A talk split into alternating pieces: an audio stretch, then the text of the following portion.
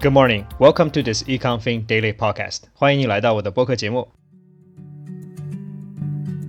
欢迎您再次收听我的播客节目。Welcome back. It's Monday again. Today is September 19th. After a long gruesome summer, I'm happy to say fall is here. In some parts of China, the temperature will begin to drop to single digit in the coming weeks. What a big change from the 40 degree hot summer. Let's begin with today's trivia question. For those who are interested in going abroad to study, you must know TOEFL, the test of English as foreign language. So today's trivia question is When did it start? The answer will be revealed in the end of the program. Now let's move on to today's English phrase. Today's phrase is grain of salt. Grain of salt. 这个短语的英文解释呢，就是 You don't believe that it is completely accurate or true，也就是说不可以都相信的。通常的用法呢是加一个 with，with a grain of salt，with a grain of salt。你可以在公众号里呢找到一些相应的例句，以做参考。好了，现在我们可以开始今天的新闻节目了。Okay，it's time for today's news story. Today's topic is the new iPhone 14. 上周呢，Apple 发布了最新的苹果十四的手机。 那我们今天就来了解一些有关于 iPhone 14的 story。So the first one is from Forbes. Apple confirms serious new problems with the iPhone 14 buyers. It has been a bumpy start for iPhone 14 owners. Yesterday, Apple released iOS 16.01 specifically to address data migration, authorization, and photo issues with the range. Today, the company has confirmed additional problems with the iMessage and the FaceTime. In a new support document, iMessage and FaceTime might not complete activation on iPhone 14 and iPhone 14 Pro, and acknowledges that issues may still occur even after updating to iOS 16.01. 今天的第一则新闻呢，来自于福布斯新闻。那看来呢，苹果十四的发布呢，并不很顺利。除了前些时候说到的一些问题呢 ，iPhone 14还出现了 FaceTime 和 iMessage 不能 activate 的这些问题，哪怕是更新到了最新的系统，这些问题呢还将可能持续。作为用户来讲呢，花了这么高的价格购买了新的产品，却会出现这样的问题，确实并不是一件很愉快的事情。I don't think we expect that kind of issue from Apple after we pay thousands of dollars for that. The second piece is from Reuters. New iPhones have Qualcomm satellite modem New Apple radio chips. Apple Inc.'s iPhone 14 models contain a Qualcomm Inc. chip that can talk to satellites, but have additional customer designed Apple components used in the iPhone's biggest new feature, according to analysts of the phone by iFixit and an Apple statement.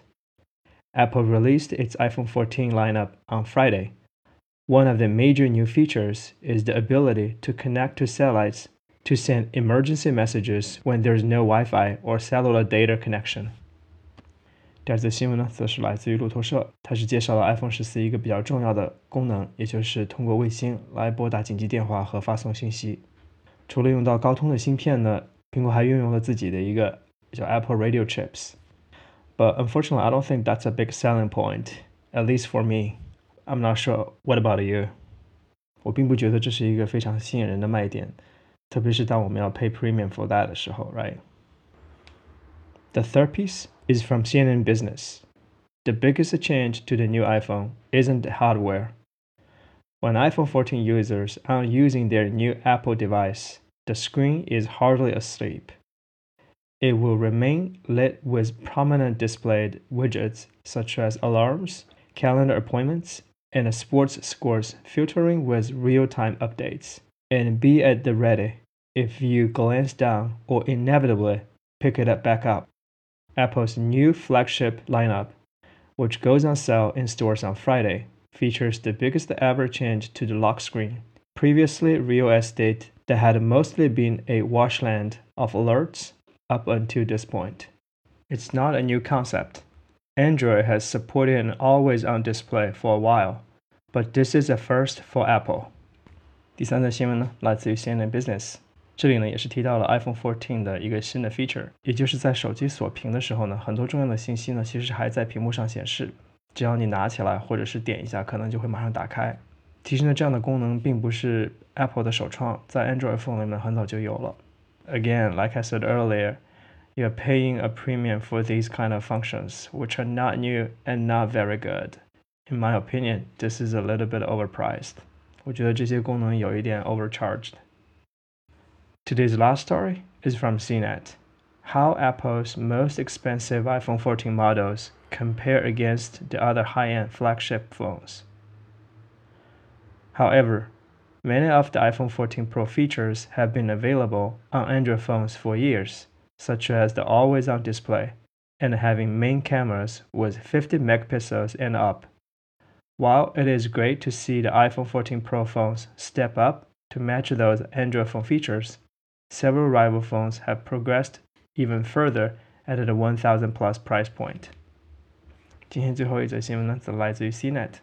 看来呢，很多人都觉得苹果的这些 update 呢，并不是非常的 innovative，特别是当这个 Apple Phone 的价格已经超过了一千美元，这些类似于 Android Phone 的 new feature 呢，可能并不能 justify that price。作为一个非常忠实的苹果粉丝呢，我不得不说，这款新电话呢，确实是让人有点失望的。